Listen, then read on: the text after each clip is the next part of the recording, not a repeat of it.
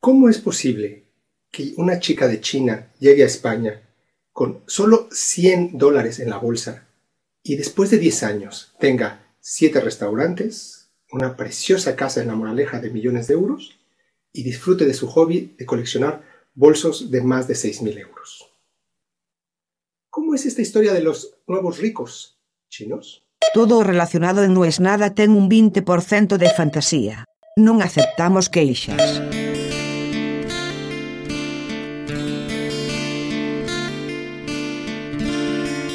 Y si se les cuelga a ellos, ¿cómo no se te va a colgar a vos? Hoy fue un día terrible para todos los que seguimos las criptomonedas. Yo me escucho hablar, y me escucho hablar en plural, decir, los que seguimos las criptomonedas, y digo, si yo escuchara esto diría, uh, este chabón debe ser millonario. Nada, no tengo un sope. Pero lo poquito que había podido rescatar, lo movía ahí con las cripto para que en estas épocas en las que otras cosas que me solían dar dinero ya no me lo dan, por lo menos poder sacar una cosita diaria. Y hace un tiempo me metí en una que estoy a punto siempre de comentar en el podcast, pero me rescato y digo no, no es el momento. Porque quizás alguien que no escucha la primera parte de solo tenés que invertir aquello que podés perder, se mete en quilombo por culpa mía. Y entonces no lo conté. O quizás no lo conté porque yo soy uno de los que no escuchó esa parte. Y soy uno de los que, habiendo zafado de más de una, sigue cometiendo el error de poner en cripto más de aquello que está dispuesto a perder. Claro, la pregunta es, ¿pero sos tonto? Bueno, una respuesta es sí. La otra respuesta es, en momentos de premura económica, hacer lo que podés. Y claro, sumar riesgo te puede dar mayor resultado en las ganancias, pero también en las pérdidas. Hace 12 días el Bitcoin estaba en 60 y pico mil. Hoy tocó 30 mil. ¿Qué significa esto? Que si vos agarraste todos tus ahorros y los pusiste en Bitcoin hace 15 días, hoy tenés la mitad de tus ahorros. ¿Y qué tiene que ver eso con la otra moneda de la que estás por hablar y nunca hablas? La otra moneda de la que estoy por hablar y nunca hablo es una altcoin. ¿Qué significa altcoin? Bueno, son aquellas criptomonedas laterales, podríamos decirlo. Bueno, no sé si es la palabra correcta, seguramente no lo es. Que apuestan por un servicio de descentralización de la finanza, por eso se llama DeFi, y que se supone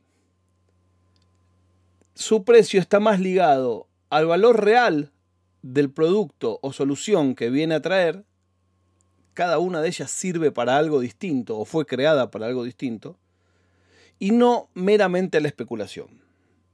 Entre medio de eso aparecieron las meme coins que existen de toda la vida, pero claro, cuando metió la cola Elon Musk y el establishment y entre paréntesis, todo eso nos distrajo de la guerra que siguen teniendo los pequeños inversionistas contra los fondos buitres en acciones como GameStop o AMC.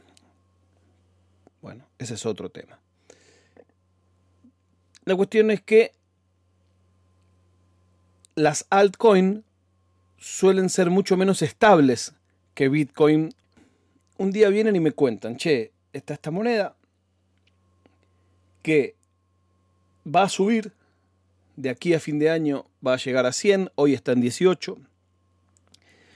Pero lo más interesante es, es un proyecto asiático que tiene mucha atracción en Asia, por supuesto, que están hablando con dos o tres ciudades que podrían adoptarla como una alternativa monetaria. Pero lo más interesante de esto es que independientemente de que nosotros creemos que hoy vale 18, a fin de año va a costar 100, tienen un esquema, cada vez que alguien dice la palabra esquema, la alarma de Ponzi suena en mi cabeza. Si no sabes lo que es un esquema Ponzi, Ponzi se escribe con Z, anda a googlealo, es interesantísimo, es para otra charla de otro día. Pero es. La mitad de las cosas que te ofrecen en esta vida son esquemas Ponzi. Bueno, esto se supone que no es un esquema Ponzi.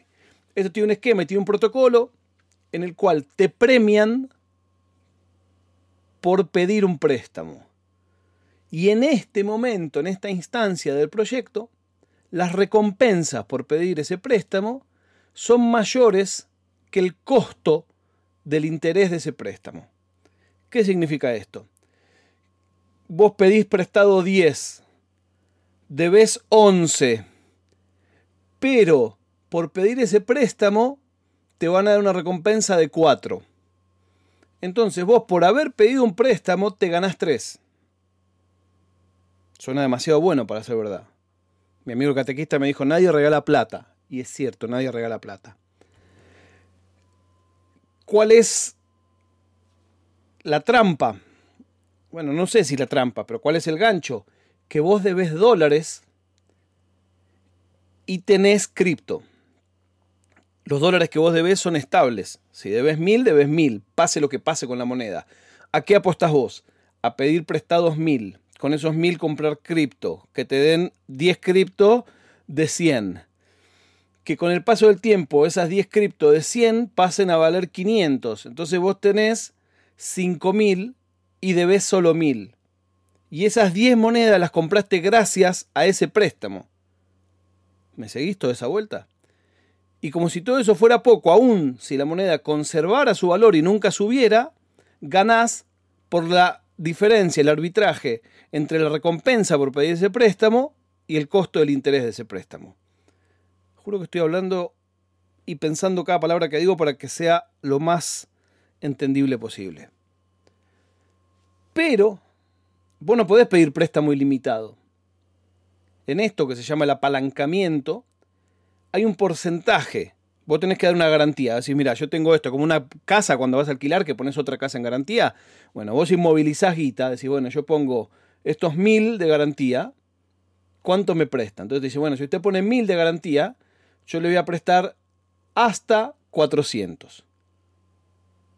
Pero usted, estos mil quedan acá en garantía.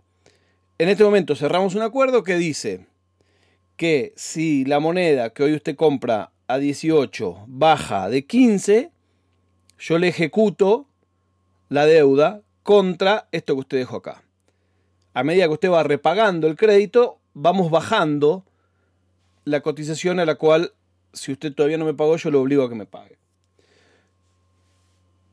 Y entonces, lo que pasó hoy con este crash de las cripto, también pasó con Bitcoin, por supuesto, es que hubo un montón de gente que no tuvo tiempo, no tuvo reflejos no tuvo capital para recuperar esos préstamos. Y entonces toda esta movida hizo que haya liquidaciones, se llama te liquida el préstamo, liquidaciones por miles de millones de dólares. A uno le cuesta creer que semejante crash sea casual. Y lo otro que sucede es que en el momento en que estaba cayendo, pero a lo loco, ya esa moneda que yo compré en 18, hoy llegó en un momento a 9. Pero cuando caía de 12 a, a 10, instantáneo, en minutos, pa, pa, pa, pa, pa, de repente el exchange, la página que se usa para hacer ese cambiar de dólares a eso, de eso a dólares, de esa moneda a otra moneda, dejó de andar. Y ahí es cuando se te viene todo el mundo encima porque ahí empezás todos los otros easy. Cuando las monedas suben, vos decís, uy, y si yo hubiera vendido mi auto, hubiera puesto la guita del auto, me compraba otro auto. Yo se los conté a ustedes sin más lejos con esta bendita criptomoneda Doge.